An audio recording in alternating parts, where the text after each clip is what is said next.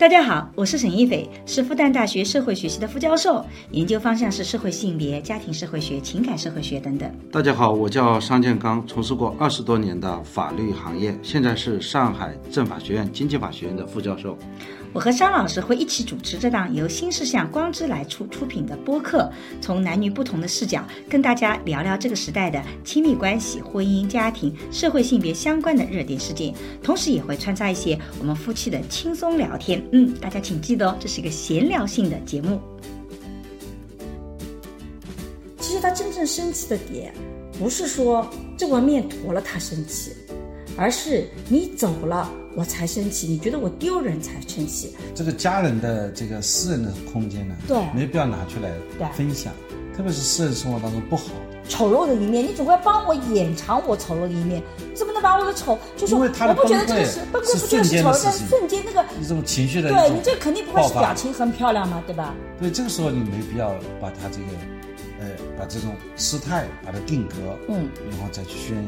其实一个人犯的错误，要跟他的惩罚相对是对等的。你并不需要去衡量是我爱你多还是你爱我多这件事情，因为这个问题他就解决不了。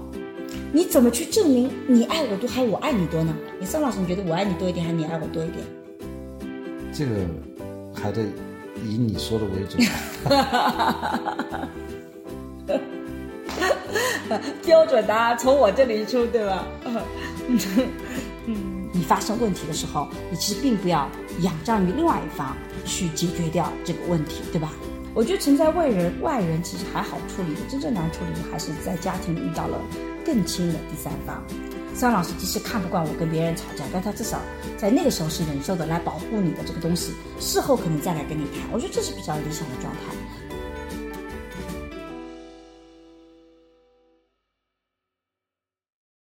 大家好，我是沈一斐。大家好，我是商建刚。那我们上上周的讲到偷拍的时候，我们提到了有一个呃，另外一种这个拍的一个过程，就是。一个女孩子她吃面然后崩溃的一个视频啊，然后也看到评论区里果然有朋友对这个事情比较感兴趣，所以我们觉得这个也是一个很好的聊聊话题，尤其聊聊夫妻关系里面的这样一些遇到的这个问题。桑老师先把这个事情介绍一下吧，我想可能很多的朋友可能都不太了解这个事情。嗯，好的，这个事儿呢，其实在我以前也发生过，我觉得这次拿来讨论一下呢。以前也发生过，是说是我们两个发生过吗？我们俩之间有发生过。真的吗？我已经不记得。那你先讲这个故事，再讲我们的事情吧。其实我还是蛮能够理解这个男生的。我发现你怎么就那么容易跟那些坏的男生共情呢？不是，其实呃，这种情况在你身上也发生过的。对，那你先把这个故事讲一下吧，因为我相信很多的朋友可能并没有听过这个事情，因为这个并不算一个特别特别。热门的一个事件，所以先介绍一下这个事情。嗯，事情经过大概是这样的，就一对，反正男女朋友吧，也可能是夫妻，一对夫妻，反正是啊一对男女啊去吃面，就是夫妻。他们后面视频里有讲到，好像是夫妻，他们住在一起的。啊，对，差不多就等了很长时间，面呢才端上来，等了半个小时。结果女生又发现面上面呢有些。活了，还有些鱼腥味。这个男生呢就看不惯女生这么去做，嗯，因为这个面呢也就差不多只有十五块钱，嗯，所以这个男的呢就二话不说扭头就走，嗯，这个事发生以后呢，很显然这是男生不同意女生呢就是去为这个事情这么小的事情去交涉，嗯，对吧？女生讲的是这碗面十五块钱，我觉得 OK，嗯，让我等半小时也觉得 OK。但是等了半小时之后，它是坨的，还有股鱼腥味我跟他说不好吃，又怎么了呢？为什么这样去交涉反而是丢脸的呢？嗯，你男的为什么转身就走呢？嗯，这个男生的回答是：如果你觉得面不好吃，我们永远就不要去这家去吃就行了嘛。嗯，这个我怕你呢，去跟别人发火发生冲突，这样不好。就这为了这样的事情，两个人就争吵起来。女生呢是越说越生气，后来就崩溃到大哭。嗯，就让人觉得比较诡异的事情，这个男生居然把女生这段崩溃大哭的视频发到了互联网上，嗯，让网友们来评评理，嗯，那么原本只是夫妻之间的吵闹，在互联网的作用之下不断的发酵升级，而视频中的女生呢，不断的强调，让她崩溃的不是一碗面，嗯，而是呢，在整个过程当中，这个男生这种嫌弃她的去交涉的这种态度，嗯，啊，更让人感到诡异的是，这个女生的整个崩溃。过程就像是男生是蓄意挑逗的，嗯，去设置了这么一个陷阱，然后还把他这个拍下来，嗯，这个女生呢就啊，这个男生就像这个冷静的旁观者一样，嗯，观看女生整个崩溃的过程，并且全程录像，还发到互联网上，嗯，那么这样呢就引起了网友的一些评论了。哎，我觉得网友的评论很有意思，我们的小编也帮我们稍微做了一些整理。第一个就我们可能有几个不同的层次啊。第一个最浅的层次是，竟然有很多的评论还是支持男方的，觉得女方太作，为了一碗小小的十五元的面去争论，太丢面子了，不好吃，下次不去不就行了吗？啊，就当拿钱买教训呗。还有人说 get 不到女生生气的点，有啥好生气的？不就是十五元钱吗？啊，然后还有人说一个人一个口味，他觉得不好吃，别人觉得好吃，没必要找老板，不合口味嘛，不去就是了。人家做的就是这个味，所以很多的人觉得说，哎呀，这个别洗了。你看那个女的，生活中能正常吗？哎，竟然还有网很多网友是支持这个男的，觉得这个男的呢就觉得这个女的太作，就十五块钱，你也不过也就十五块钱嘛，对，对，你就吃嘛就吃，不吃你就别吃了，你到其他地方去吃。这方面你不吃，我们换个店再吃不就行了嘛？对啊，你没有必要去去教这个老板做事儿。是商老师也是这么觉得吗？对吧？我觉得你是去交涉，你也起不到什么作用，因为你本来也不是希望把十五块钱要回来。对。你既然也不想把十五块钱要回来，你也愿意来这么一家小店，那不行就算了，因为你做的是无用功，而且呢，徒增烦恼和麻烦。嗯。万一那个老板这个把你打一顿呢？嗯我还要要不要跟他打架？打架我还进派出所，这个事情都很烦。所以呢。大事化小，小事化了，多一事不如少一事，对吧？你这么去做呢，让我就觉得不是觉得没面子，而是觉得这个事儿没有必要。桑老师，你把自己带入进去了，所以你是很支持不应该去为这个十五块钱的面条去跟老板交涉的是吧？待会儿我讲，其实我生活当中也发生过很多这样类似的事情。好，那评论里也有支持女方的，说呃，这个做什么做呀？出钱消费还不许提意见啦？再说了，本来就是老板不对，呃，坨了还有鱼腥味的面怎么吃啊？这样的手艺还拿来开面馆，请我我也不去。男友的行为也不对啊，哪有把女朋友一人丢在那里的？对，也有人说这根本不是面的问题，问题是男方对女方的态度，男方不贴心，男方不同心，男方呢不能和女方呢融为一体，嗯，对吧？还有说批评这个男的。本以为男的是女的的底气，结果呢，这个男的站在人群当中一起去呵斥这个女的，嗯，啊，觉得这个男的挺可怕的。嗯，在实际上，我觉得啊，比如说作为我来讲，我跟邵老师就觉得不一样。如果我去吃一碗面，不管是十五块钱还是五块钱，如果我觉得很好吃的话，我其实会主动向老板表达说，嗯，这碗面真的很好吃。但如果我觉得我这碗面不好吃的话，我觉得我也完全有权利去跟老板讲。这个是不好吃的，这碗面非常的不符合我的胃口，我不知道是不是符合别人的胃口，但我觉得既然我是消费的，我完全有权利告诉你说是不好吃的。就像这个视频里的女生讲的，我又没有要求她做什么，我也没有影响别的人，我就是表达我对这碗面的一个吃了以后的感受，这又怎么了呢？我难道没有这个权利，在买了这碗面以后去表达不好吃吗？这跟作有什么关系啊？难道这不是我的正当权利吗？对，我们先不要去判断这个男的对和不对。对，在批评这个男的之前，请允许这个男的把自己心里话说一顿，可不可以？可以的。好，这个男的是这样想的，嗯，就是说你去和这个老板去交涉，嗯，其实让我觉得挺丢面子的。对，如果我比较有钱，我完全给你带一个五星级的馆子，让你好好吃顿面，嗯。你那个时候会很开心，嗯，对吧？现在呢，你去大吵大闹，嗯，对吧？然后老板呢还给你训斥一顿，嗯，觉得不想吃就不要吃嘛。嗯，我们店就是这个味道。嗯，那我在旁边，我会觉得很尴尬。嗯，我的女朋友，我的老婆被别人骂了一顿。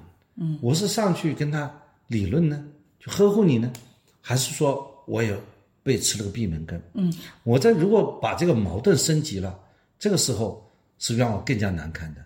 所以我就建议你就别发声音了，咱们就吃个闷亏，实在不行我换个地方再给吃。嗯，这是我的第一层心态。所以你就一走了之了。所以我就不希望见到这个尴尬的场态嘛，我就回避了。你就一走了之了。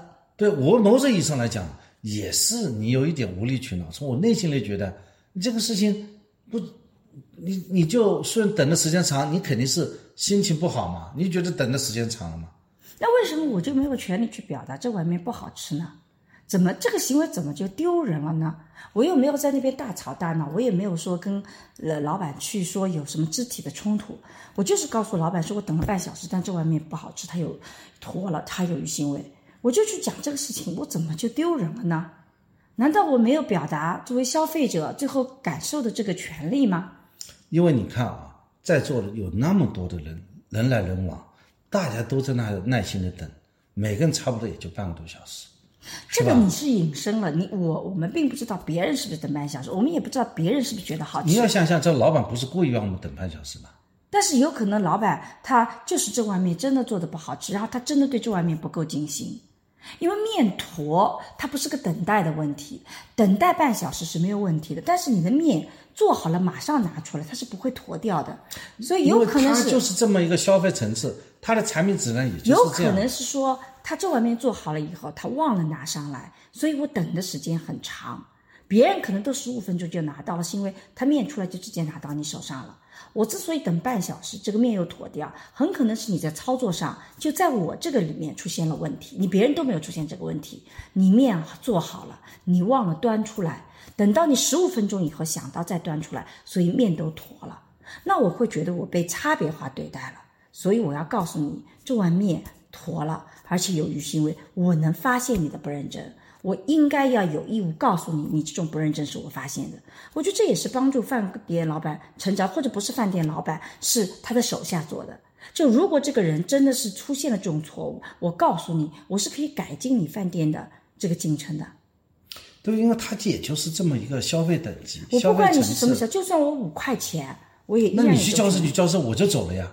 对啊，那我没必要陪着你去交涉，我觉得没有交涉的必要。那我就去交涉。那你去交涉，我就走了。但问题是，干嘛就你觉得丢人了呢？他这个里面就这样，就没错。我就觉得你没必要去交涉，你去交涉我就走了。嗯，走了以后你反而出来觉得我不该走，我应该陪着你。对，是你女方在指责我男方呀。没有啊，是因为你直接说了这个事情很丢人。如果你内心里这么想，你就直接走了。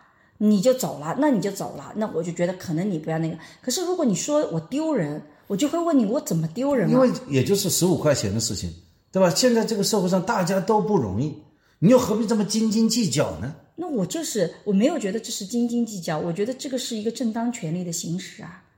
你每个人做事情当中总归是有一些怠慢嘛。那我可不可以？对吧？人家就是做错了，那也就原谅一下嘛就行了。那我就不能你干嘛这么认真去顶针，跟人家去交涉，去叫人家去做事儿？我就是这么顶针的人呢。你找我的时候不应该就知道我是这么顶针的人吗？那你怎么就觉得就算是我这个行为跟你不一样，它跟丢人之间有什么关系？所以走到第二个，你看啊，这个女孩子她在跟这个老公吵架的时候反复讲，其实她真正生气的点。不是说这碗面坨了她生气，而是你走了我才生气。你觉得我丢人才生气，可是这个老公就给他惯了一个，你就发脾气。就是你为什么跟我吵架，是因为你本身已经生气了，你把情绪发在我身上。这个女性反复在强调，她视频里反复在强调说，不是因为我跟他交涉我发脾气，是因为你走了，你这样觉得丢人的态度，这才是。就是我做了你两项刺激的事情，第一件事情，我觉得。对这个事情做了一个评价，对，就觉得你这个人还挺斤斤计较的，挺挺丢人的，这是计较的结果，就就挺丢人的，是吧？这是个对你这个交涉的行为做了个负面评价。第二呢，我一走了之，嗯，那么这两件事情呢，就把你给激怒了，对。而我认为呢，你发飙呢，就是因为你跟老板的交涉当中没有把情绪传导出去，所以呢，你现在回到家跟我在一起上公交车的时候，你把所有的钱全部发在我身上。对，这女性就觉得说你你老是在指责我说一个发脾气向你发，其实不是的，是因为真正是因为你的态度。你看你我我觉得你看这就是背后两种不同的观点的差异。我刚刚跟桑老师非常完整的演绎了这种不同的差异，然后一方会觉得我有这个正当的权利，一方会觉得你大家都不容易，你何必去？去欺负这种小老板啊，这个你就算了，这是两种截然不同的观点，对不对？那这个截然两种不同的观点，我们是可以共存的。哎，我来讲一个我们俩发生的事实，不知道你还记得吧？啊，这个事情到现在我还印象深刻。好，其实我很少打架，或几乎不打架。你也没为我打过架。但我为你打过一次架。什么时候为我打过一次架？还记得吗？有一次在南京路上啊，你在排队啊，对吧？啊，排队呢，这个有个人插队。嗯，插队呢，那么那个人呢就被你骂了，对我批评他，你就狠狠的骂他，我不允许他插队，对，是你就你感觉，我坚决拒绝他。其实从我的角度来讲，人家插个队就插个队嘛，就算了嘛，对不对？这个人本来就不文明，对，对吧？对这不文明现象，你他之所以敢插队，说不定也他也敢打架了，这为什么去惹事？万一我打不过他怎么办？所以这个时候你就一定是跟他这个去吵，对吧？最后呢，差不多要。要要动手了，是不是？这个时候我没办法，嗯我作为一个男友，我觉得被你被别人打一顿，我觉得肯定不同意，所以我这个时候挺身而出，就要把这个伞把人家给挡住，以后我们就撤了。还记得这个事吧？不记得了。你已经不记得，但我在我心目当中，这是一件很后怕的事情。但是我又不是很擅长打架的人。但是我不记得这件事情，不是因为说你出来挡。我这件事情打架我不记得，而是这种事情在我人生里发生过很多次。你不在我身边，我也是这么干的。我并不指望是说你出来帮我打架，不管这个男的有多么的强壮，他不管怎么样，他如果敢插我的 队，我不允许。所以我在过去的人生里发生过好多次，所以这一次我不记得。就是你要在上海女同志面前插队，你很可能不是被一个女同志骂，被一堆女同志骂。因为上海人他比较。强调这个秩序的，我们觉得，我跟你说，我也碰到这种情况。我比方说，我有的时候一不小心，我觉得以为队伍站错了，对，我马上被别人指出来，嗯，你这个这个队伍不站队，是我根本没有插队的意思，对，我只不过是一不小心站在那里，他队伍站的稀稀拉拉的，我站在那里就被人家批评，所以我乖乖的跑到队伍很远，最后说你是不是最后一个啊？对，这就是。就是说，可能我感觉我们生活的这个城市，相对于男女比较平等。对，男同志没有伸手打人的习惯。对，至少不敢去打女同志。敢敢敢这么跟他顶啊！但是那天发生的事情让我觉得很尴尬。所以你会担心有打架，对吧？就我担心把这个事情闹大了，对吧？那何必呢？因为我一直生活在江南地带，我我我以前就我很长一段时间内，我是不觉得男人会打女人的。因为我自己从小好像生活的圈子里面，在我们的这种家庭里面，一个男人如果打女人，这男人就是个垃圾，我们就像是垃圾。就是一个男性，他怎么能够好男不跟女的？他竟然打女人，这这男人还叫男人吗？他就是个垃圾垃圾。所以我在人生的理理念里面，如果我跟别人去吵架。那别人是不能打我的，尤其是男性，他不能打我，所以我没有这个恐惧。对你没有恐惧，所以我们看到唐山打人事件，那次你不是做了一个视频，你很严厉的去批判了这些人，对吧？我觉得其实也很可怕的，一个男的他去调戏那个女的，这女的反抗，最后他去。打人家，对，我觉得这就是叫，这就叫文明。就是说，你看，我因为自己觉得生活的环境里面，之前是没有这种。我其实学了性别以后，我在再早最早我在学性别的时候，其实我第一次学性别的时候，我不觉得这些问题是个性别议题，因为我没有这样感受，我没有觉得女性是弱者，女性就是被打的，因为我的人生里面。如果男生敢打我，他就天然的处在弱势了。他怎么敢打我呢？只有我打他的份，没有他打我的份呢。所以我最早的时候学性别时候，我其实人生自己是没有这种感受的。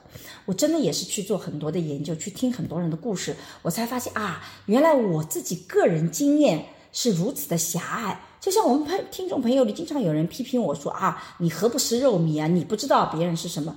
其实有的时候是因为很可能你每个人都是经验是狭隘的。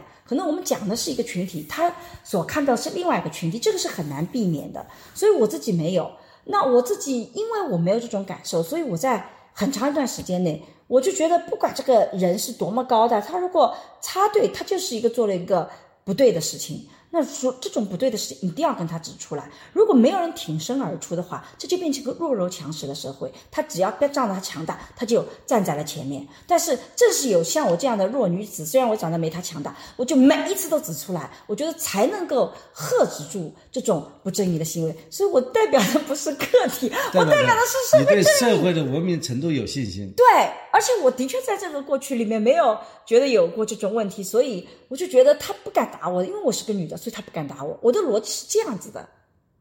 对，啊这就是，这就是说，我们再回到这个案例当中来啊，这个男的他也很可能就是他这个社会的文明程度没有那么有信心，他觉得他不希望这个女的惹事，对，但是我觉得有意思的一点是他觉得丢人。我觉得，比如说吧，我插队去指出来，你看你的心态是害怕发生冲突，然后因为你不是那种擅长打架的人，你的心态是害怕我被打，你害怕出冲突，但你会觉得我这种行为是丢人的吗？对，我再给你讲一个例子吧。我和儿子在出去的时候，啊。比方说我要去为了一点点小事跟别人去交涉，啊！儿子是阻止我的，我我儿子也是这样，他老觉得我不应该去跟别人对说，算了，他会觉得很丢人。对。我不知道他为什么丢人，这是我爸爸去做一些事情，对。比方说，呃，也是这种场景，假设这个面对。不好吃，对我会去跟他交涉，甚至要求他换一碗面。对这个时候，我的我们的儿子他会觉得这很丢人，甚至他会拂袖而去。对，但这一点我也不能理解。我经常也跟儿子讲，我说妈妈是有权利去为自己的权益去做斗争的。他说没有必要，你是管不了这世界上那么多的，你避开就可以了。但我说不。我我是那个改变世界的人。以前有一句话说，我们生来不是为被世界改变的，我们只要不要让世界改变我们就可以了。我觉得那个可能是对一一一般的人的要求，我对自己要求不是的。既然我是学了社会学，我既然是作为一个就是很努力生活的人，我有今天的确有一定的资源体系，我觉得我就是改变社会的那个人。我要让社会变得更好，我怎么可能允许让这种人插队呢？我怎么可能允许这个小老板给我这样的面还洋洋得意呢？啊，我还不说出来，怎么可能呢？我一定会告诉他，我一定要告诉他好不好？我每一次打车，我结束的时候都会跟跟司机讲，我给你好评了，你真的很好。或者我告诉他说，说我不给你点评了，你今天怎么怎么，我真的我每一次都告诉对方的。当然，大部分时候都是好评啊、所以也也那个。但有的时候我就跟他讲，你这个今天你不应该是这么做的。我每一次我都会指出来，我就觉得我就是在改变世界，从我做起。我把每一个我觉得，就我根据规则来，我所有的评判是根据规则来的嘛。我觉得这不丢人啊，所以我很想也问问看我们的听众朋友们，你会不会觉得这个事情丢人？如果觉得丢人的话，丢人在哪里？对，这个就是我年轻的时候，包括我儿子，嗯，他在心智还不是特别成熟的时候，嗯，他会有这样一种想法，嗯，他就害怕一些尴尬。那么其实如果是现在，嗯，如果是现在，比方说你发生了这种情况，嗯，我会就是说不去处理，嗯，我会尊重你的选择。对如果是现在你去教室去教室，我就旁边站着，对，我就确保你的人身安全，是不要打起来就可以。对吧？嗯，就是，但是我也会跟对方那个老板甚至打个招呼，说对不起啊。你会去骂他一顿，我会跟他说一句对不起，对就把这个矛盾控制起来。对哎，你看，有人说这个面不好吃，坨了怎么样？我说对不起，对不起，女同志就是比较挑剔，我最多会会说成这样一种状态，但是你如果说这句话，我就会特别特别生气。那我会偷偷的去说，呃对，就是我我们在假设另外一个场景，就是我在跟别人吵架，哎，你还记得我们家曾经发生过一个让我们觉得很奇怪的保姆的事情吗？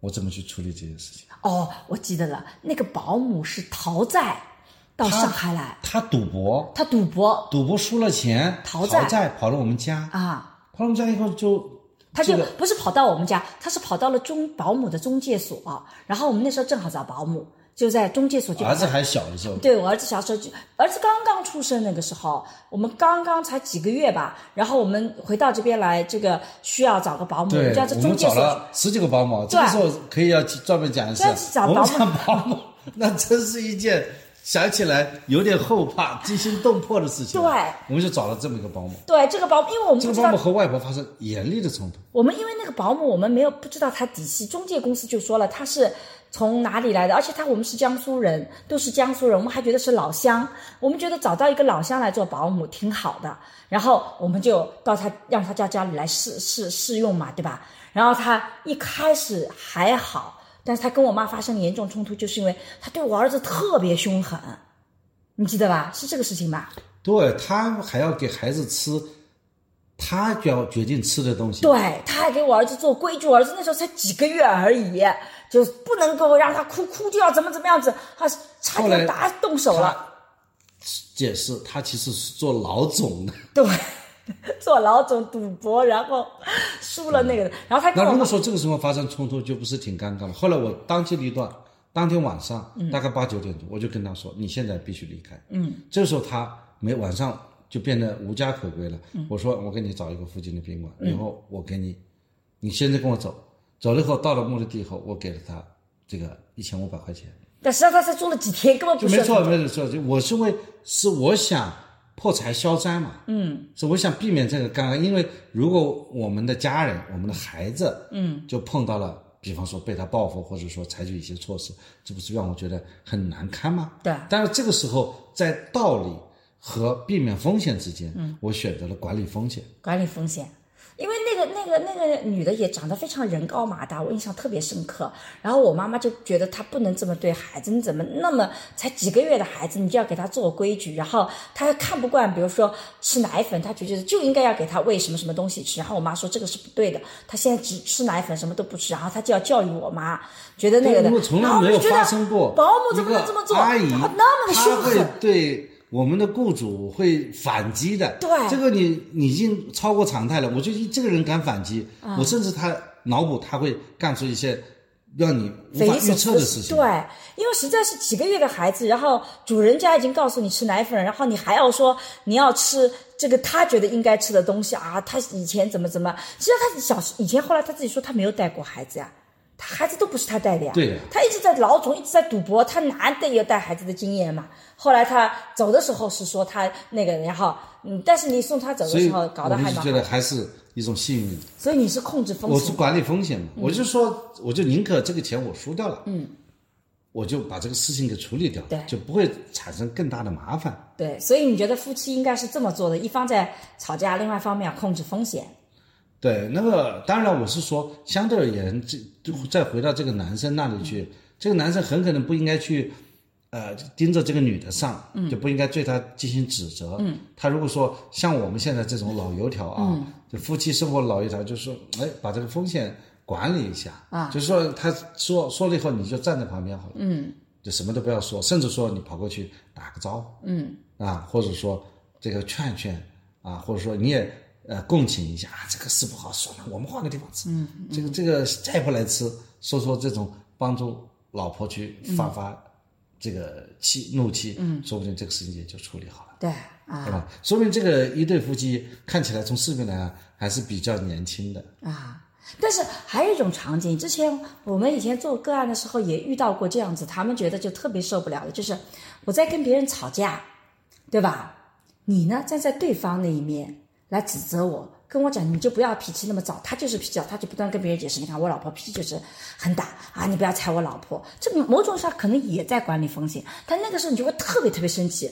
我在跟别人吵架，你不应该是我的帮手吗？你怎么能站在别人这一面？但是别人也是我们的朋友，有的时候，那那又怎么样？他是我朋友，可是我是你老婆呀。没错啊。比方说我们几家一块去旅游，啊，对吧？对啊，我们刚刚发生过这样的事情，我们下去旅游，那么这个关于这个问题，我们很可能和其他家庭有一些不一样讨论不一样的观点。那我觉得一家人对吧就是在一起的。哎，你如果说一家人站在一起，这个事情就变成这个团要解散掉了，这个旅游团搞不下去了。嗯这个时候往往家里人呢，可能有人就是反而站在对方那里、啊去指责我们，因为这个讨论的问题都不是一些原则性问题。但是我的意思就是，有的时候你可能是针对一些陌生人，因为朋友关系里还会有更复杂的关系。就是说，有没有这种情况，就是当老婆跟别人吵架，或者是老公跟别人吵架一样的，你作为配偶，假设你内心里的的确确觉得自己觉得老婆不对，你这个时候要不要选择站在他的对立面？你到底是站队，还是要遵守规则？我们讲规则嘛。就是你到底是站队，还是遵守规则，还是说你这些都不管？这这个我只是要就坚定的站在老婆一边。我觉得这也不能的，这个到现在呃我以前有一个真比方说实的个案你真的是无理取闹，不是，我给你一个具体真实的个案，这是不是我们发生，不是我们俩发生的事情？因为咱俩也不太逛街买衣服啊，就是去逛街买衣服的时候，然后呢，就是这个女的呢，就是去试穿了件衣服，然后她觉得不喜欢，然后她就不要了，然后那个售货员就说：“你把这个衣服搞坏了，你看这里面有一个就线就脱掉了，你要买下来。”然后他跟我他讲，他就跟售货员讲：“我没有搞坏它，因为试穿也是你们允许的，我试穿了以后，我并没有有恶意的破坏，而且我穿的时候之前并没有给我检查过这个是不是这里就已经有这种松散的这种线头已经掉掉了，我我我没有没有你没有告知我，你给我穿的时候可能就是这样子的。”然后这个售货员就说：“不行，你要把它买下来。”因为你胖啊，你看你对，因为你撑撑胖了，你把它以后怎么样？但是他说那你给我穿的时候，尺码是你给我的，然后他们就在吵架，然后这个老公就说了，呃，说算了算了算了，把它买了。对，然后他就说了，你自己胖成这样子，你看衣服一穿就给你撑坏了，我算了，把它买下来以后，然后那个老婆就特别生气，就说了，那个明明是那个售货员在讹我，就是这，而且这个衣服明显我已经小了，我买了也穿不上。我为什么要那个？然后那个老公就是想要息事宁人，说算了算了，买了就买了，你不行的话给你妹妹穿，怎么怎么样子的。然后就说你的确是胖了，等你减了肥以后也能穿。然后还跟售货员说说，哎呀，他就是穿衣服的时候，有的时候他自己也不体谅体谅。你看这这个老想穿小的，你看把衣服给撑坏了，然后这老婆就特别特别的生气。我我就他跟我讲这个事情的时候，我就说哇，我好能带入这个场景啊！如果我老公这样，我会气疯掉的，我几天都不睬他，我一定要狠狠的把他骂一通。就是老公在混淆视听，就这个老公会觉得说，这个老公真的自己觉。首先呢，你看在这个讨论里面，我们发现了几个事实。第一个，老公的的确确在嫌弃我胖这件事情，是吧？我之前没有发现你这么嫌弃我胖，通过这件事情，我发现你果然在嫌弃我胖。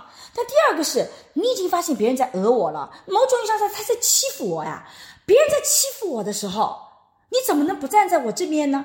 你作为一个大男人，你在旁边跟他讲说哪里给你们搞破了，本来就破了，那怎么怎么样？你嗓门大一点点，别人就不敢那个了，就是因为你站在售货员这边，哎呀，售货员就越来越觉得理直气壮。你看你老公都说了，你把他搞破了哎呀，这个时候你显然没有眼观六路，耳、啊耳听八方，你没看见啊！他之所以敢这么做，前面后面几个男的都盯着我的，那几个都是光头啊。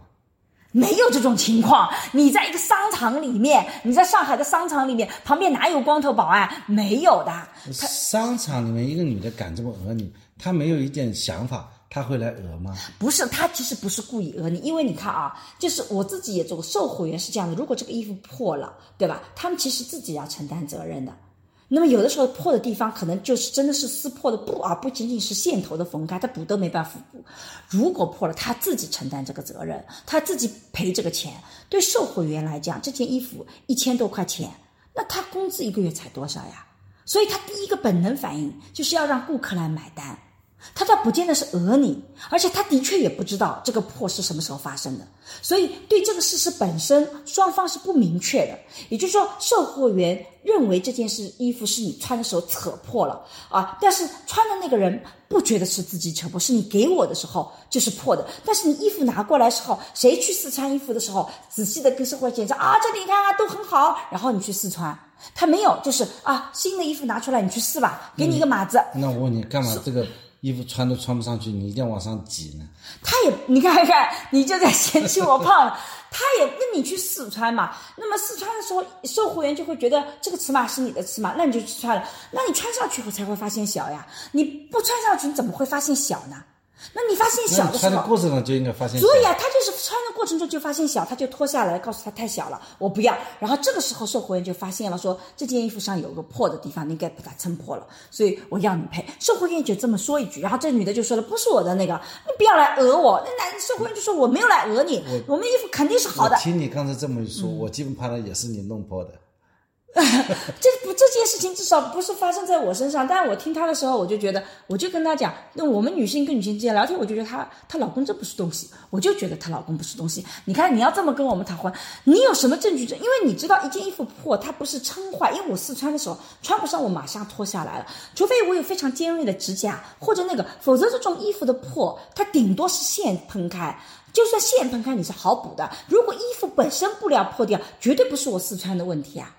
对，那要具体情况具体。所以啊，就是你看，对于这个事实本身，看他是新伤还是旧痕，你不知道。所以对于这个事实本身，其实大家是不清楚的。所以一开始的时候，只是售货员本能想甩锅，而这个女性就觉得这个觉得我不要那个的。而且这女性也不是说真的很胖，很胖，顶多也就像我这样子，对吧？我那朋友，我看她一直就跟我差不多，比我稍微胖一点点。那个时候，我现在跟跟我现在的我差不多，也不算特别特别胖的。但她老公就觉得。你看你最近胖了不少，你看你对自己尺码都没有。我觉得这个老公他就跟我讲说，他说我老我感觉我老公是借机发挥，趁机奚落，在别人面前那个，说他特别生气，觉得这老公就不能要了，来跟我讲那个，我就我就觉得，哎，我在带入的时候，我就说，当然作为一个劝和的人，就是你他来找你，当然不能说你应该离婚或怎么样，你应该去解决这个问题。但是我说我带到他场景里，我觉得就是生气的。对，你觉得呢？对，但是是不是这种情况有发生？所以你们男性会是怎么想？你会真的觉得老婆撑破了，所以你就要赔吗？对，我就觉得，其实像这种事情，大家的评价，嗯，也是各种各样的，嗯，其实这样的事情很多。比方说，这这个有一个朋友说，小时候就和爸爸妈妈去旅游，嗯，导游说错了，嗯，我们集合的位置。导致我们在那里白白等了很久。对。后来那个他妈就是导游理论，嗯，他爸就觉得丢脸，对，那你就凶他妈啊啊这种事情。我觉得这个也很讨厌的，明明是对方做错了，你为什么还要来跟那个呢？你老觉得自己好像，我觉得这种是男人刻意表现自己如何的大度啊，这个很虚伪，我觉得。啊，还有人说这种情况下属于两人三观不合要分手，分手的，我觉得这也没必要要分手。嗯。所以你看，对于刚刚那个事件，有朋友就评论了说啊，他说其实女生哭的不是面，而是那个抛弃她、质问她、把她推向无理取闹的对立面，还嫌她丢人的那个人。就本来我只是跟别人吵架，然后呢事实不清，我们各占一方，结果我身边的那个人没有站在我这一边，就导致我就你看身边都是我错，那我必然就成为无理取闹的那个对立面。那这种情况下，我肯定是很生气的呀。对吧？对，还有人说，就是这个男的其实是很自卑的。嗯，为什么？就是一个人的自卑表现在不敢提出自己的诉求，不敢呢与他人感受对分歧，对面对同伴的质疑，也是不敢去面对的。对，所以他反而是共情能力很低的人，而且是内心自卑的。我其实在我刚刚年轻的时候。你也知道，嗯，我其实是非常自卑的。好吧，你现在承认自己自卑吗？年轻的时候，因为你想想看啊，嗯，呃，我那个时候没钱，嗯，呃，就是经常勤工俭学，但是外面的朋友来看我，你要打肿脸充胖子都是每次都是我请客，一请客就我一个礼拜吃方便面。对，那我就为什么会这样呢？我就觉得不希望让别人觉得我穷嘛。对，嗯，所以这个男的也可能是因为可能家庭条件不是特别好，嗯。所以呢，他不希望这个女的，就去嚣张去声张，对，他会觉得他很丢脸，对，所以他就其实那个丢脸是因为这个男性自己有自卑感啊，他是自卑感，就像我这种人就觉得这个这是五块钱的面条，我要提出来不好吃，我也有这个权利的，对吧？但是自卑人就会觉得说，我这么一提出来，人家就会觉得我在乎这个五块钱。想把五块钱拿回来，那多丢人啊！为了五块钱有必要吗？但实际上，我我不觉得这是跟五块钱有关系的，这就是一个自卑心理和一个不不觉得这个是个问题的人两种截然不同的思维方式，对吧？对，而且关键是我倒觉得啊，嗯，呃，这个男的有一点不好，就是说，其实我们俩有时候在年我在年轻的时候，我们也发生过类似的很多这样的争吵，因为我们俩观点不一样。我们没有做的事情是把这个事情扩张化。并且上网来评理，哎，这个我觉得也很神奇的，就是这个男的非常冷静的拿出手机拍摄老婆崩溃的状态发到网上，还说大家来评评理，这个行为是让我觉得比前面那个我更不能理解的。就前面他觉得，比如说啊，这个你不应该去跟老板争吵啊，这个很丢人。我我跟桑老师还能去想象他背后的逻辑体系，可能是自卑，可能是他真的觉得这完美还可以，或者是其他的原因。可是如果他觉得说，哎，我我我要拿出手机来拍你崩溃的这个展示给大家看，这个心态是什么？我完全不能理解。桑老师能想象一下吗？为什么这一点我们俩一观点是一致的。啊？我觉得这个家人的这个私人的空间呢，对没必要拿出来分享，特别是私人生活当中不好的。丑陋的一面，你总归要帮我掩藏我丑陋的一面。你怎么能把我的丑，就是因为他我不觉得这个是崩溃，是不就是丑陋，但瞬间那个，一种情绪的对你这肯定不会是表情很漂亮嘛，对吧？对，这个时候你没必要把他这个，呃，把这种失态把它定格，嗯，然后再去宣扬，嗯。当然也有人说是他们故意拍的这种视频去什么引流呃带带货啊啊，是为了呃流流量的需要啊，这是另当别论了。啊。但是他们是表演，是演员，但我觉得那一开，我觉得那个那一刹那的崩溃，拿出手机来拍，我觉得不是一个表演，那要不然演技也太好了，干掉了我们很多的流量明星了，可以。对，对吧？所以我我不太能理解，但是同样的，我觉得这个现象跟近几年来有其他的现象是有异曲同工的。就现在的人一看到别人有这种不好的行为，或在他眼里是不好的行为，他本能性就会拿出手机来拍下来取证，然后放到网上去。我我不知道这种人的心态是什么，就是因为我觉得，其实一个人犯的错误要跟他的惩罚相对是对等的。有的时候，这个比如说之前我们谈过的熊孩子，可能孩子就是有点熊的，啊，孩子可能的确是伤害了你，可是你把他拍到这个公共层面上，让大家去批评他、去网暴他，那个伤害是非常非常大的。我们大家经历过网暴都知道，这个网暴伤害非常大。你为什么要用这种方式去惩罚别人？甚至你会发现，大家一吵架，大家都拿出手机来拍对方，互相拍。互相拍，然后就觉得我要用公共评判来让你社死。我觉得这种心态其实是在今天互联网时代，其实挺可怕的。首先，我觉得应该呼吁这个在亲密关系当中嗯不能发生这样的情况。对我们互相之间是有保护的。我们之前其实讲过有个亲亲相隐，对不对？我们讲的是更严重的问题，但是亲亲相隐本身背后就是说我们之间互相其实要维护对方在别人面前的良好形象。对，亲亲相隐，它最早还是一种义务，对。就是亲亲，就是你不得去揭发，如果你揭发了，你反而是要承担责任的。揭发你的亲人，对吧？就像李清清照照，揭发她老公考试作弊，对，但因为李清照当时为了要离婚，对这个老公呢就被判刑了，然后他们这终于成个李清照功离婚了。也被判刑了，对因为他违反了这一条。亲亲相隐的那么那个，到现代法治来讲呢，这个亲亲相隐呢是一项权利，嗯。原来是一项义务，现在是一项权利。嗯，是什么意思呢？就是说你不能要求老公来证明他老婆犯错误，对所以说老公老婆之间免证是他的权利。对，但是现在倒没有认为它是一项义务。现代法治，就是你个你你可以主动去揭主发揭发，对对。但是我就觉得，像这一个男性所建做的行为，就完全违反了这种亲密关系里最底层的逻辑，就是我是需要来尽可能的保护你、维护你的形象的。你看他在第一件事情发生的时候，他一走了之。如果我真的跟老板发生冲突，他也保护不了。啊，其实他是符合隐私的一种期待原则，嗯。就是我跟你讲，我跟你崩溃，对。是因为我只以为认为你是我最亲的人，对。所以我把最真实的一面对。曝光在你面前，对。你负有不得把我这一面去扩散的义务，就像夫妻之间裸体在对方走来走去，对，这个就也有一个义务是，你老公不能把老婆的这个身体身体给给泄露了，对对不对？嗯，所以这个呢，也应该是就是要尊重别人隐私的一个义务。你是因为是老公，或者或者是老婆，你是有这个权利对去看到他裸露的身体，但是你有义务不能把这个裸露的身体把它记录下来，并且曝光。对，所以我就觉得我最最这个事件里不能理解的，前面那些我觉得我我能去猜测他背后原因是什么，但是对他拿出手机来拍老婆的这个崩溃的状态发到网上，我觉得这个行为本身会让我觉得要比前面那个行为是更让我觉得后怕的，也就是说，如果我跟你发生什么冲突，你是会动用所有你能动用的公共的资源的力量来对我进行批判的。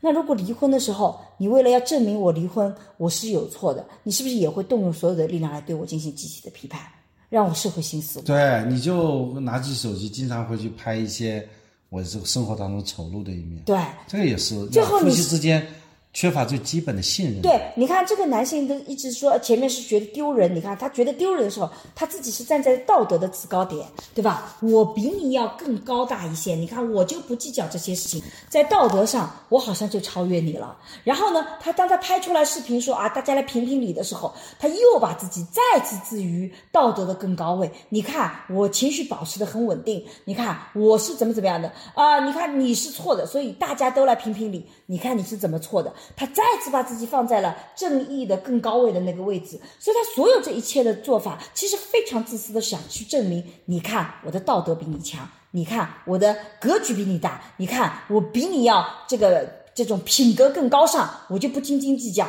你看我情绪比你更稳定，他这个背后是个很，我觉得非常让我不舒服的一种爱里的竞争逻辑体系。我希望向大家证明：你看我比你更好。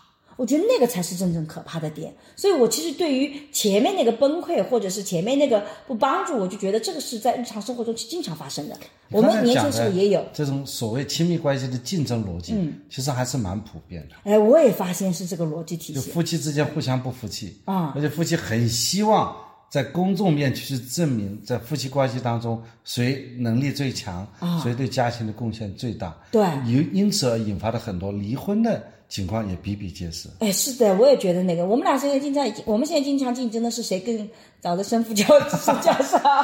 对，我们现在是良性竞争，我们把这个竞争呢讲出来。我们现在主要竞争是谁先升上正教的。对的，但我真的是看到很多的夫妻双方，你每次听他诉说的时候，我发现他都在向你证明说，他对这个家庭贡献最大。我的老公就不是个东西，我是怎么怎么好的，他是怎么怎么不是东西的。我就跟他讲，那这么一个不是东西的人是你选择，那不就是反过来证明你眼光很差吗？对啊，其实为我也不知道为什么这个，我觉得一直有。呃会有，比方说他们呃从小很穷的时候一起打拼，嗯，最后打拼到到了一定积累的时候，嗯，大家更加在乎的是，哎，彼此对对方的态度。对，比方说原来这个相濡以沫，嗯。对，穷的时候大家什么都没有，对，后来相忘于江湖，嗯，或者相争于江湖，对，对吧？这个时候其实也是一种人性的弱点了。你没觉得这个时候大家已经不为柴米油盐酱醋茶去争吵了，反而吵的是谁对家庭的贡献最大？最后吵到最后，甚至要把这个家庭给。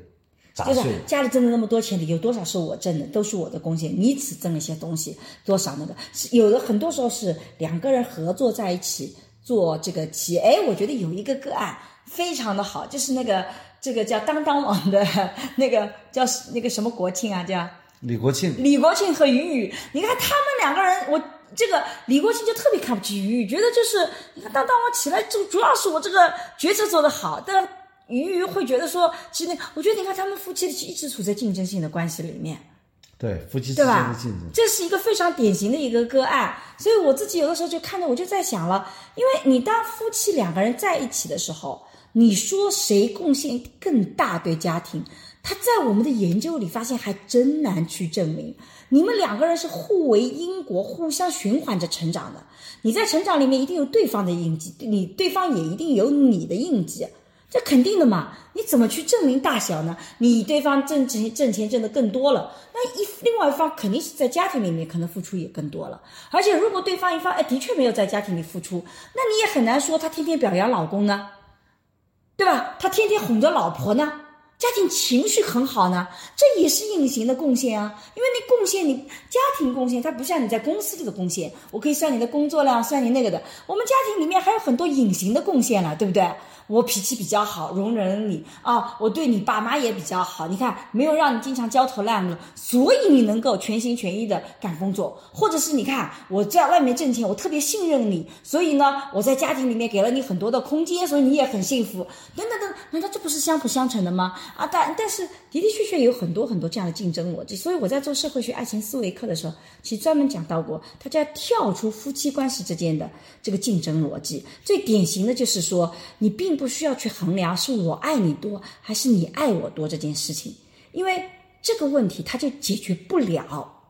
你怎么去证明你爱我多还是我爱你多呢？所谓“清官难断家务事对”，就是家庭的事情很难去判断的。对，还有一句话是“官家不理小事 就你们这些事情太小了，都是在你说我一句，我说你一”。句。对，像你这种事情呢，去诉到法庭呢，法庭是不受理的。啊，我们在这里强调一下，我们讲的不是家庭暴力，因为暴力是我们一直讲零容忍的，现在法庭也是比方说。你到法院去起诉，嗯，就男方会起诉女方，女方起诉男方，说我要证明我对家庭利益贡献大，对。法院是不受理的。没办法证明。你们是有纠纷，对。但这个纠纷呢，不是法律上的可以诉的一项利益，就清官不理小事。是的，嗯。啊，所以我我我我们在整个的爱的逻辑里面，其实很难判断谁爱谁更多一点。这个因为没办法证明。桑老师，你觉得我爱你多一点，还是你爱我多一点？这个还得以你说的为准。标准答案从我这里出，对吧？嗯对，你看我为什么我们说在呃夫妻关系也好，情侣关系里也好，爱是很难衡量的，就是因为你其实会发现，你爱一旦用其他的物质来衡量，你可能就背离了爱。比如说，你给我多少钱，我给你买多少礼物，那你会发现，你一个月可能承担了家庭的开销一千块钱，但我给你买了一个一千八百块钱的礼物。虽然我的八百块钱的礼物小于你一千块钱的这个付出，但我买礼物所花的心思、时间，它累加起来，可能也要有也要有计算的，呃家庭劳动对的，的贡献对要计算在内你你啊，情感的支出也要计算在内。你怎么算？你是更爱我还是我更爱你？所以我经常讲这个社会学爱情思维课里讲，遇到这些问题，尤其是你们已经确定是夫妻关系了，你早期的时候你还会去看说他到底是不是爱我这件事情，因为如果他不爱我的话，他只是为了其他的目的跟我在一起的，那我跟他在一起可能就会非常的麻烦。但如果一般结婚，其实就基本上证明说，不管爱不爱，都我已经做了这个决定，要跟你长期的在一起。那这个时候。碰到具象的问题，你去问爱不爱这个问题，它不能解决，因为你永远无法证明爱多还爱少，有的人甚至爱的表达也不一样。所以真正要做的事情是回到具象的问题，去解决这些具象的事情。我们到底今天争论点在哪里？我觉得插队这个事情，我就是要爆出来。我其实我现在好很多了，现在别人插我的队，我其实现在是不再有那么的正义感。我觉得其实我是变得更加的。世俗了，年轻的时候真是，年轻的时候我属于那种经常正义感爆棚的，爱管闲事的那种。呃，这几年来的的确确是改变了很多，发现，哎，其实自己并不能够改变这世界太多，所以有有有我能够发挥地方的作用，比如说我把课上的更好，研究做得更好，公共传播做得更好。对于那种插队的人去打架这件事情，我就不要做贡献了，我就算了。我我现在心态也会调整，对吧？所以其实其实我们都成熟了，对或者说换句话说，我们开始变得更加的世俗了。我们变得更世俗，更加老油条了，就那种，对吧？但是反过头来讲，就是说，当我们在年轻的时候，其实我们会很容易陷入当中抽象的概念里去。但是其实你会回到具象的问题啊，这个插队这件事情，我到底要不要去那个？张老师就跟我讲说，你跟人家吵架，我又打不过人家。他讲了这个事情以后，我想想也有道理，所以我就觉得，哎，我不能要求他每次我跟人家吵架，他一定要为我去打架，这个很难，对不对？啊，对，但是实际上，今天我们特别想聊的一个话题就是，嗯，当呃，我们其实还有一个更复杂的问题，就是比如说像婆媳矛盾里面，丈夫到底要不要站在老婆这一面？这其实是个更复杂的。我跟别人吵架，你不站在我这一面，那个是个很核心的问题啊。张老师觉得这个问题我们今天要聊一聊吗？因为那个是更棘手的，就是这是我经常听到的，就是婆媳矛盾里面最关键的就是那个男人。我跟你妈吵架，你站在谁这面，就说明你更爱你妈还是更爱我？啊，这种情况其实是，呃，很痛苦的选择啊。对啊，就是说，如果你站在你妈那边，嗯，你老婆会骂你妈宝男，对对吧？如果你站在老婆那边这边，你妈呢会觉得你这个儿这个儿子啊，就是不孝的，不孝顺。啊，白养你了白眼狼。白眼狼，嗯，就是你在白眼狼 和这个妈宝男妈宝之间男之间只能选择一个，啊。很难兼顾的。啊，那么就像有一段时间，我妈妈也住在上海，对吧？嗯，那我经常就变得非常痛苦，嗯，因为我妈回来的，嗯，呃，我回到家的上半场，嗯，妈妈找我来投诉你，对，投诉家庭，嗯，啊，无非是啊，就花钱大手大脚啊，嗯，那个对我照顾不周啊，嗯，呃，他是为儿子打抱不平嘛，对，然后呢，对他嫌弃啊，就三大类别嘛，对。吧？类型化，他的投诉就是嫌弃他从乡下来的，嗯，对吧？这个呃，你们自己这个处理的很好，对。但是呢，对辛苦的儿子照顾不周，打抱不平嘛，嗯嗯。那第三个呢，就是这个说你们各个情况，嗯，那无非是这种投诉，然后呢，呃，你就开始又继续投诉我嘛，嗯，投诉类型也把它类型化，就是第一个你妈呢，这个这个很不尊重你，对吧？要要要要耍这个婆婆姿态，嗯，对吧？然后呢，这个家里的要产产生了很多的麻烦，就所有的电气化的东西都被搞坏掉了。给你增加了很多的啊，你要知道困难她做，她又坚决不不不听你的，因为她觉得她是婆婆，对吧？所以第三呢，沟通很困难。对语言总而言之你承受了这个家庭当中很多痛苦、压力嗯，对吧？所有人最后都回顾了，都有压力，所有的压力。这个时候你没有办法了，嗯，是吧？我觉得这个婆媳矛盾也是很正常的。对所以呢，这个时候呢，我如果做一个过来人的话，嗯，我还是觉得你还在只能做白眼狼。嗯，如果你做了妈宝男的话，夫妻关系会崩了。对因为妈妈和儿子之间是永远没有办法割裂的。嗯，因为这个这个血缘关系啊，这种亲情啊，你这个时候把你妈妈批评一顿，最后他就离开这个小家庭，他回老家了。嗯，所有的结果是回老家。如果说你做了这个妈宝男了，很可能夫妻就分掉了。对，他对吧，一种是妈妈回老家，一个是老婆回娘家，你愿意选择哪一种？对吧？我觉得这个时候你可能还得选择让妈妈回家，嗯啊，然后你通过其他方式去弥补它就可以。对，但是我自己是觉得，我其实是受自己家庭社会学的研究很大的影响。我我以前也觉得，如果遇到婆媳问题，常规思路就是一定要丈夫出来解决。但是我自己因为是学性别的，也学家庭社会学的，我有一天在看很多的这种国系呃这个英文的文献的时候，我突然间意识到一个问题：如果我是个独立的女性，为什么我解决问题需要仰仗于另外一个男人？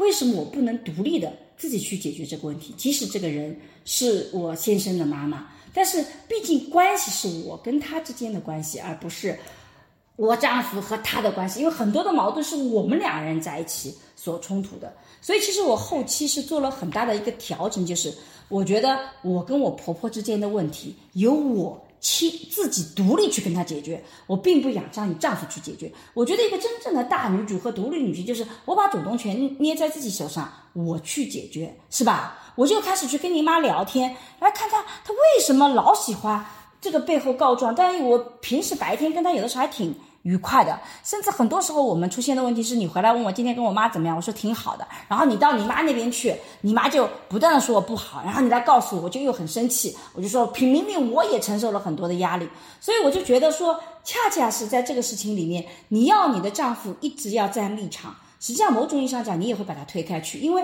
他为了你去放弃掉他自己爱的人，这对他来讲也是很痛的。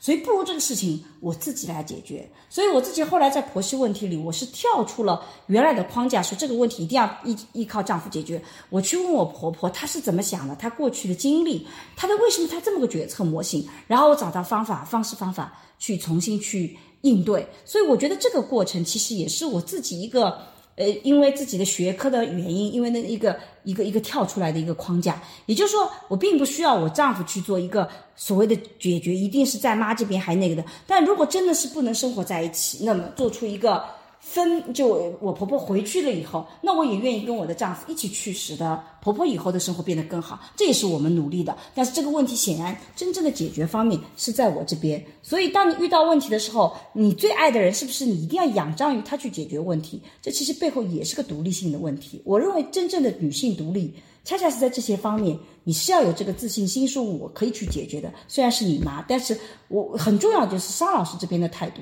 他的的确确是比较站在老婆这一面的，所以就给了我信心，说我来，你相信我，我来去解决。因为既然我很爱你，这个我不可能是去伤害你嘛，也不可能说希望关系破裂掉的，总归也是往这个努力去搞好关系的角度去走的，对吧？对，我觉得这个时候，如果说呃丈夫给妻子比较多的支持和信任，然后妻子呢反而去解决，啊婆婆的问题，让婆婆更多的和媳妇啊，嗯，他们之间建立良好的关系，应该是是一个比较理想的模型。对，但实际上做不到的。嗯，实际上往往是，要么婆婆比较嫌弃媳妇，要么媳妇比较嫌弃婆婆。嗯，但是整体的解解决问题的思路。的确是跳出这个框架。我自己在帮助别人的时候，我有好几个成功的个案，因为她比如说婆婆要来了，我就会给他们做个小小的培训啊。第一个婆婆来就是来帮助你的，她主要帮助的是你，因为她这因为就就我们女性来讲，很多时候婆婆来承担的很多的事情，可能原来就是我们做的事情。比如说帮助我们的孩子，虽然也是她的孙子，也是她有这个你丈夫也有一半的，但至少他把我这一半也带走了。第二个就是，我觉得当你跟婆婆在一起的时候，请记得你们俩各自有主体身份的，你并不需要说完全仰仗于，所以你有问题，你可以比较明确的去讲，哎，我们怎么去解决这个具象的问题，而不是立马就说了，你看我要跟丈夫讲，然后让丈夫去站立场，然后去那个，我觉得那个思路他永远解决不了婆媳问题。然后第三个直面这个问题，直面这个问题，对，应该是一个比较好的渠道。对，就像我婆婆来的时候，就是经常会有的时候会经常产生各种各样的误解。我有时候就不能理解，我明明没有这个意思，为什么你会觉得是这样子的，对吧？我会觉得，呃，为什么老产生这种误解？那如果你就说了啊，你你婆婆来就是为了来。搞我的，然后我丈夫又不站在我这边，你就会很生气。那你不如具象的讲，为什么他老产生这种那个误解啊？原来我就知道了，我婆婆其实觉得她遇到困难的时候，她的处理方式不是直接面对的，她不是直接讲的，她要找另外一个更强大的人来帮助她讲啊，所以这才产生了她当时有想法，但她不说出来的主要原因。我觉得我是慢慢慢慢自己去理解，然后我后来就看很多的这个婆媳矛盾的文献的时候，我就发现中英文的文献的关注的角度很不一样，因为呃西西方的更多的是个人主义的。那既然今天我站在现代立场。我想要的是独立自由，跟 individualization 个体化更紧密相关的。那我同样也要承担 individualization 个体化以后的相应的责任，就是那个关系我也得自己承担起来。所以我觉得那个学科的发展对我来讲，就是这种学习对我来讲是解决我自己的问题是非常有好处的。我在社会学爱情思维课里讲到代际关系的时候，也专门讲到了这个板块。但其实这个问题跟我们刚刚讲到的很像的一点，就是说你发生问题的时候，你其实并不要。仰仗于另外一方去解决掉这个问题，对吧？是的，嗯，所以我但是呢，不要起坏作用。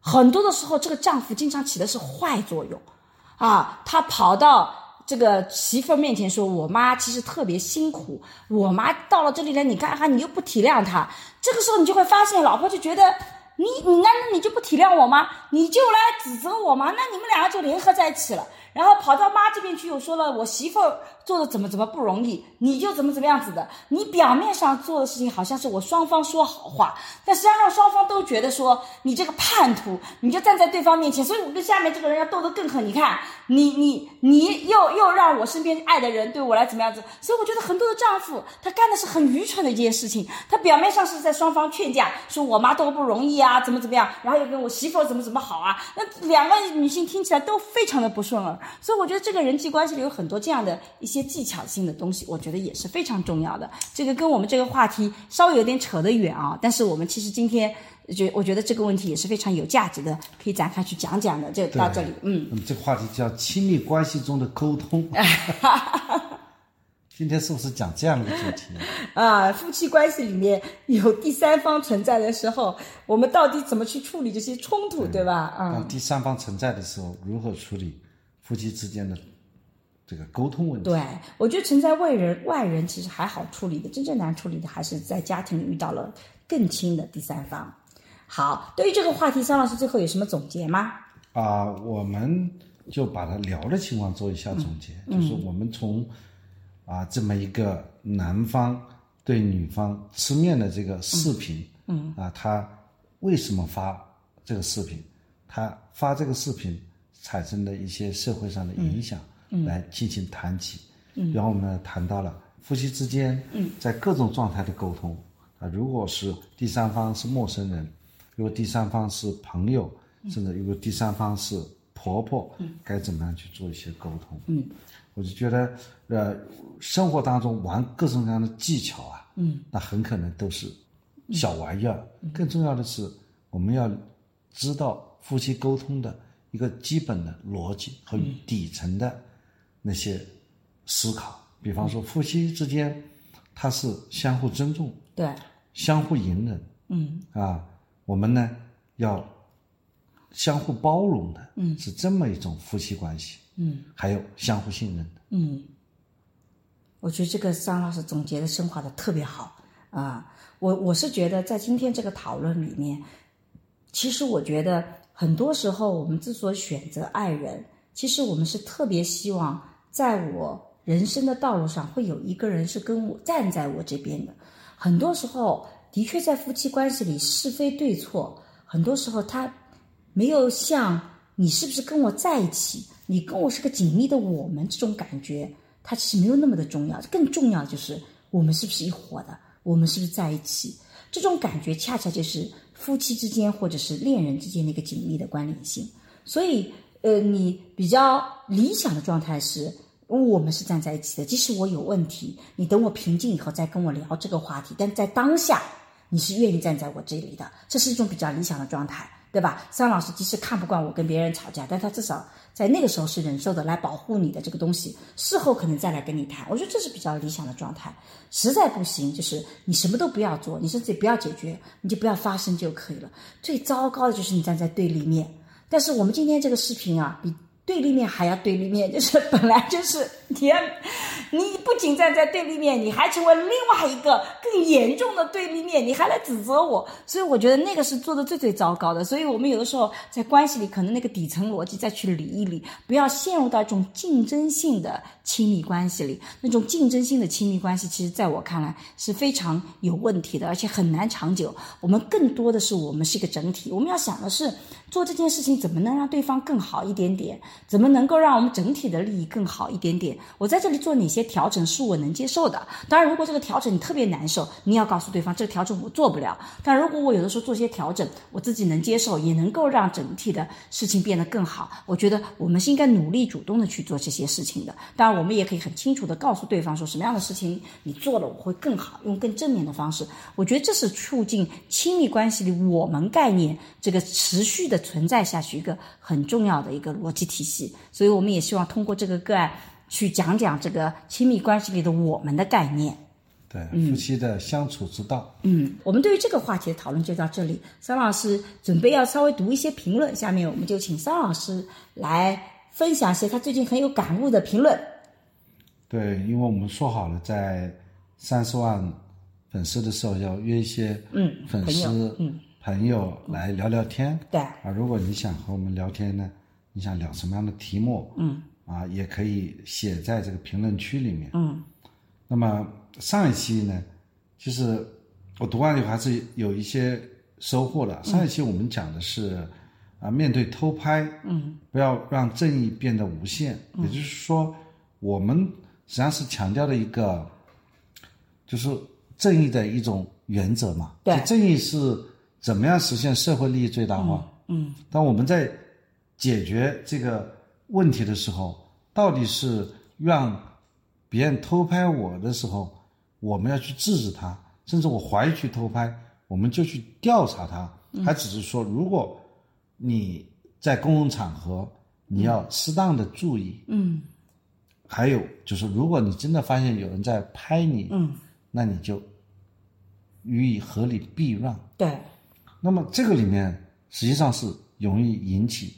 争论的对，那么这位人就说他是引啊威尼斯，嗯，他说 BBC 五六月关于国内偷拍的纪录片，嗯，把国内偷拍放到网上卖钱。嗯，主犯是一个二十八岁的广州人。嗯，在日本生活。嗯，广州地铁偷拍，上海迪士尼都有。嗯，那么有另外一个人啊，他 HD 八零九二五三二说，此类案件引起了女性的恐惧。嗯，所以女性在反击过程中肯定会误伤到无辜的男性。嗯，就是一部分男性无休止的作恶，而没有有效的措施去制裁他们。嗯。因此呢，无辜的男性就遭到了反噬。嗯，我觉得像这个评论，就让我想起来了以前的一个争论：到底是宁可错杀一千，不能放过一个，还是宁肯放过一个，绝不能错杀一千？这是两种截然不同的价值观在背后。就是，嗯，我们有的时候关于少数和多数之间的争论，其实本质上也是在这里的。如果你要保护少数派的利益，有的时候它可能会损害一些多数人的利益，但是多数人的利益加起来可能比少数派受的伤害是小的。比如说，有的时候你只是看不惯，你不顺眼，你看着很难受，但是对少数的人来讲，可能你是剥夺了他。生存的权利，但是的确对大多数人来讲，他是不舒服的。我们有很多类似这样的一个些争执，你到底是说是要让多数人舒服啊，这个保障他的利益，还是让少数人核心的权力机构能够发展起来？这是一种逻辑体系。第二个就是说，的的确确这个群体里面其实是有有存在问题的人，那我们要不要把这个群体给给给给都禁止掉，对吧？但是这个背后一个极端的个案就是希特勒对犹太人的一个态度，他觉得犹太人有坏的，所以我要把所有的犹太人都要干掉。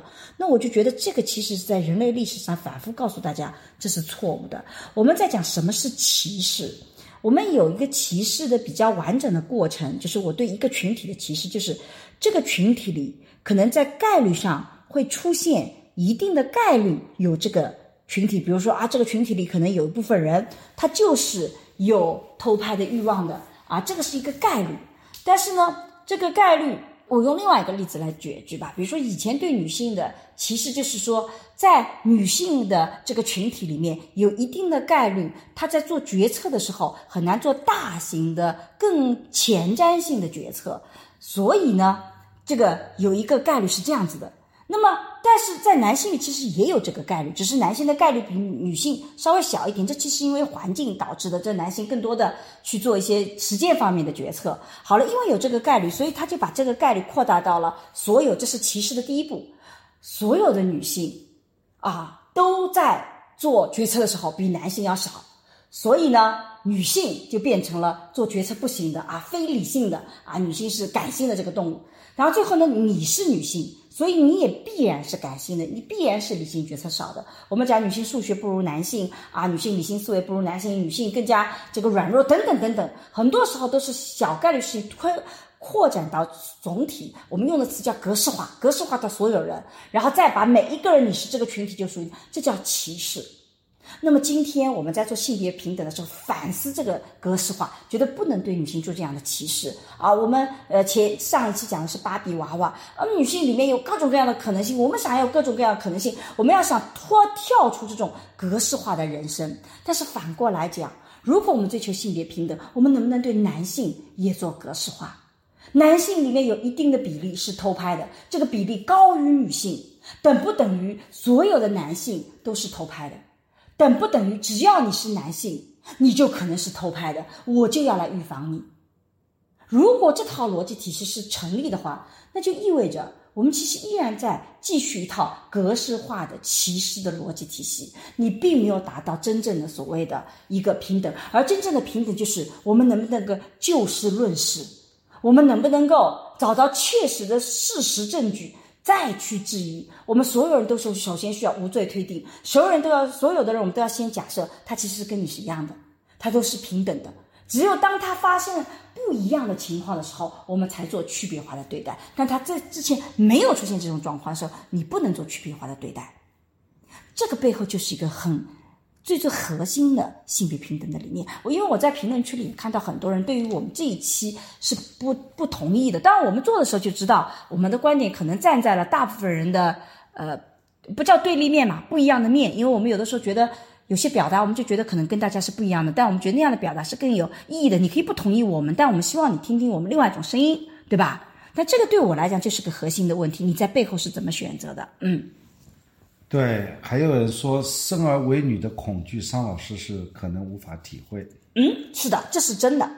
因为我觉得两性之所以有差异，就是因为女性的体验，男性无法去体验很多，男性的很多体验，我们女性也无法体验。之所以我们存在性别的议题，就是因为我们两性的体验是不一样的。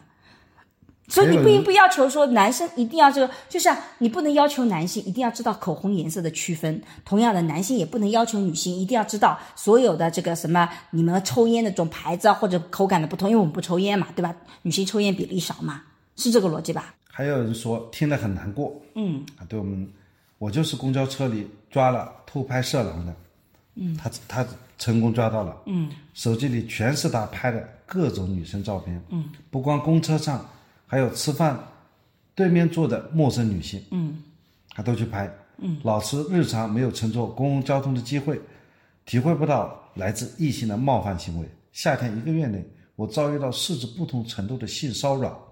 我就生活在这样的不安全的氛围当中，没办法做到所谓的社会信任。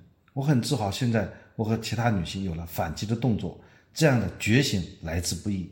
嗯，啊，你这样一条节目只会给大家带来后顾之忧。嗯，啊，让好不容易学会保护自己的女生默默退缩回去。嗯，无意挑起任何的对立，只是不想每次的欺负侮辱，我们都只能默不作声的隐忍。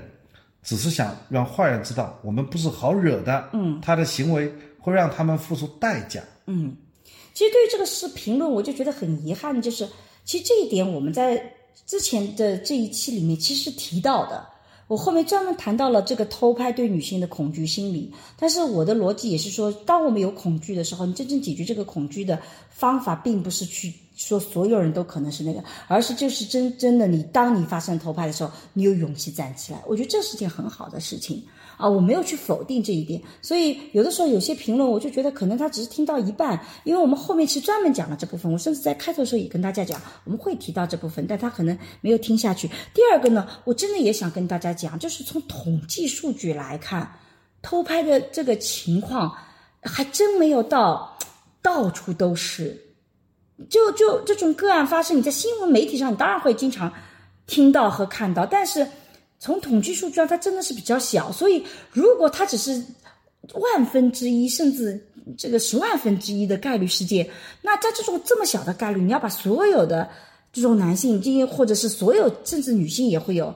这个都把他视作是嫌疑人，这个其实是我在我看来是有点过了。其实我们讨论的是一个平衡的问题，而不是说我们就觉得你看到偷拍你就不要去阻阻止了。我们完全没有这个意思。我们后面半段专门讲了，其实这个是社会的进步，我们需要去阻阻止他的，但前提是他一定是拍了隐私的部位，他有非常明显的偷拍的动作，而不是他站在那里，只是你看到他鞋子上有个反光闪光点，你就去怀疑他。这个就是过了，所以大家不要老是从 A 端就啪嚓跑到 B 端了。我们说人家站在那里还是鞋子反光点，你不要去怀疑他，就变成偷拍，我就不要怀疑，这是两个极端。所以你要回到具象的事实里去看，只有回到具象的事实里，他是不是拍到了拍隐私地位，他是不是冲进了厕所等等等等，他才能够变成是偷拍。你就是当然你可以义正言辞的去阻止他，对吧？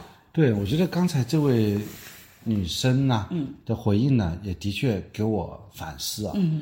我觉得他的的确确是会感觉到一种不适。对，假设啊，我们假设他发现那个猥琐男的，那个所谓的大叔的手机里有很多很多女性的照片。嗯，假设他不是隐私部位的照片，嗯，是一些正面照，嗯，或者说他的就是真实的一些照片，嗯，比方说面孔的照片、身材的照片，这大叔就是喜欢，嗯，在马路上去拍。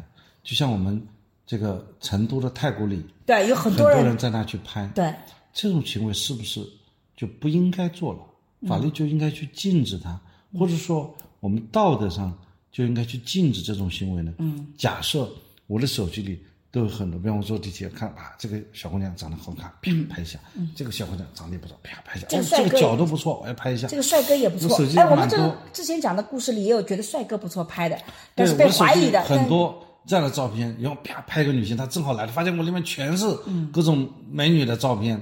这个时候我要不要被她正义实现了，终于发现了，我就是那个猥琐男。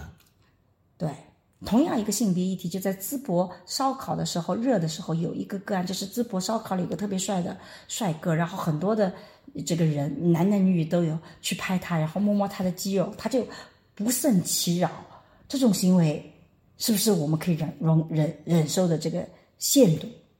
因为你会发现这个事情并没有被冠以性骚扰或者这样的概念，只是大家觉得很搞笑。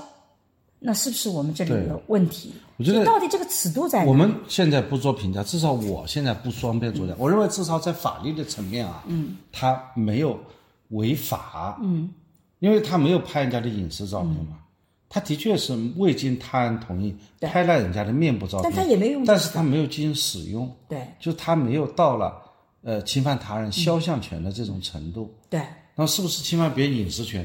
他走在马路上，这一张脸就露在群众当中，他显然没有侵犯他的隐私权。然后我看到评论里还有朋友说说，就是因为他拍了照片以后，我们不知道他怎么用，然后他如果真的用用途，我也没有办法用法律的这个途径去。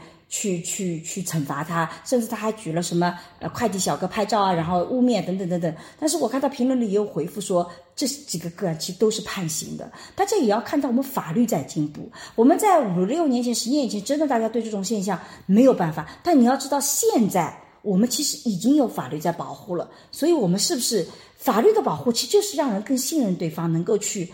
更平和的生活，而不是有了法律保护以后，我们变得更加的紧张。我们想要用这个东西去去惩罚很多的人，我觉得这个是很麻烦的。我也承认，可能法律保护永远是不足的。比方说，你拍了我的照片，然后把我的照片去做一个变脸，嗯，啊，做一个深度伪造，嗯，啊，前段时间啊，就是我们都收到短信，对，啊，说我们手机里说你要跟我这个联系啊，我这里有一张你的在开房的。照片，嗯，那么那张脸就是我的啊啊！后来我一看那张照片呢，就是我的简历的照片，对，给它抠上去了。对，那么主要是那个裸体女的啊，就在这个主要是身上，主要是那个男的的身材比你好多了。没 有没有，他他反而也是，其实很多的朋友也收到这样的一张照片，对，只不过把他脸给换了。对，嗯，所以当然了，有这样的一种担心，嗯，那么技术的。发展呢，使得呢对人类的伤害能力也越大。对，法律的规制永远是赶不上这个技术发展的进步的。对，所以我觉得，呃，这样一种啊网友的评论呢，我倒是认为给我对这些问题的思考增加了一个角度。嗯，那我自己是觉得，所有的人生的大部分选择可能都是个平衡的问题，而不是是 A 还是反 A 的问题。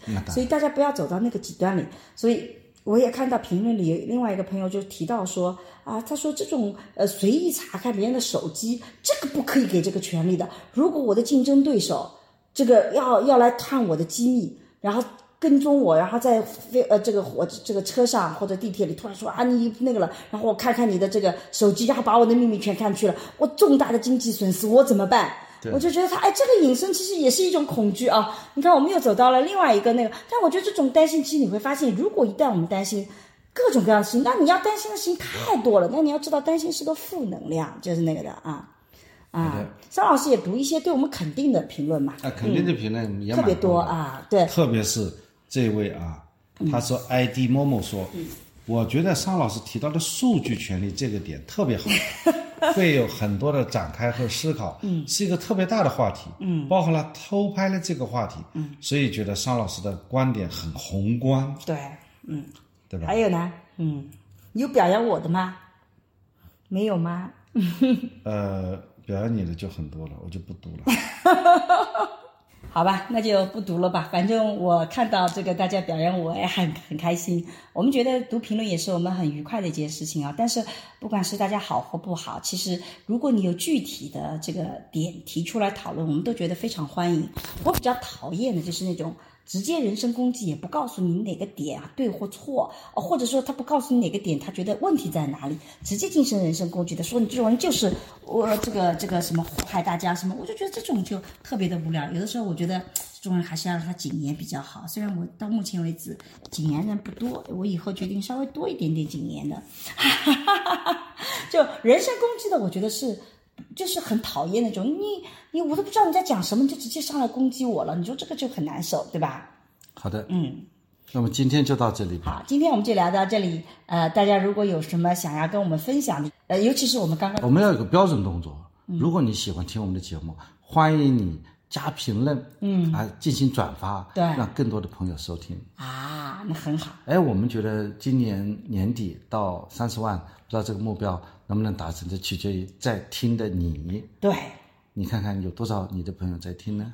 我们桑老师好喜欢给自己立这个 flag，立个目标。我们桑老师今年的目标就是三十万，然后他要跟呃粉丝交流，因为其实桑老师很早就提出来要跟粉丝交流，被我们都一直一起拒绝掉了。我们觉得好像这个呃这个没到一定的数额，搞这种活动没有意义。桑老师立马给自己定了一个目标，说达到三十万我们就做，我们看看年底能不能达成啊。说不定如果说嗯，朋友们比较多，我们来个年终的线下见面会。关于这个沈一斐的播客啊，二零二三年度讨论会，嗯，啊，线下活动，我们在这个啊虹口的嗯不，每每年播客有有专门的线下见面活动的，我们只是没有去参加过那我们可以在电影院里包一场电影，啊。对，我。们以前也有过这样线下活动，看一看这个活动放到明年了要。对，啊、好的，反正我们有很多的设想，包括我们现在打赏的钱到底怎么用，我们也在想，是不是到时候包场电影啊，或者是啊，请大家看电影，那钱，反正到时候我们再看，呃、有什么差不多了活动啊。也有的。好，行，呃，再次感谢大家这个这么长期以来，我一直看到大家很感动，给我们留言说啊，把我们以前的播客也听了，非常感动，谢谢大家。嗯，好，好，今天就到这里，再见，拜拜。拜拜嗯。大家好，我是沈一斐。那在过去的几年里，其实我做了很多的课程，想要帮助大家系统的学习爱情啊、性啊、性别啊，以及怎么去做沟通的内容。所以呢，在公众号“光之来处”，你可以找到社会学的爱情思维课、沈一斐的性教育课、沈一斐二零二一聊性别等等这样的课程啊。你在这个公众号上还可以找到运用心动的 CP 和重新认识你这样的情感沟通的桌游。哎，我在过去的岁月里，其实特别希望能能够通过系统的知识，通过一些实践性的方法，能帮助大家在亲密关系里面成长起来，能帮助大家的自我变得越来越好，生活越来越幸福。那么，如果大家想要了解一些诶有关家庭教育的相关视频和内容呢，可以在视频平台搜索沈一斐和桑建刚，我们一起来聊聊那些育儿难题。好了，今天的播客就到这里，谢谢你的收听，我们下期再见。下期再见。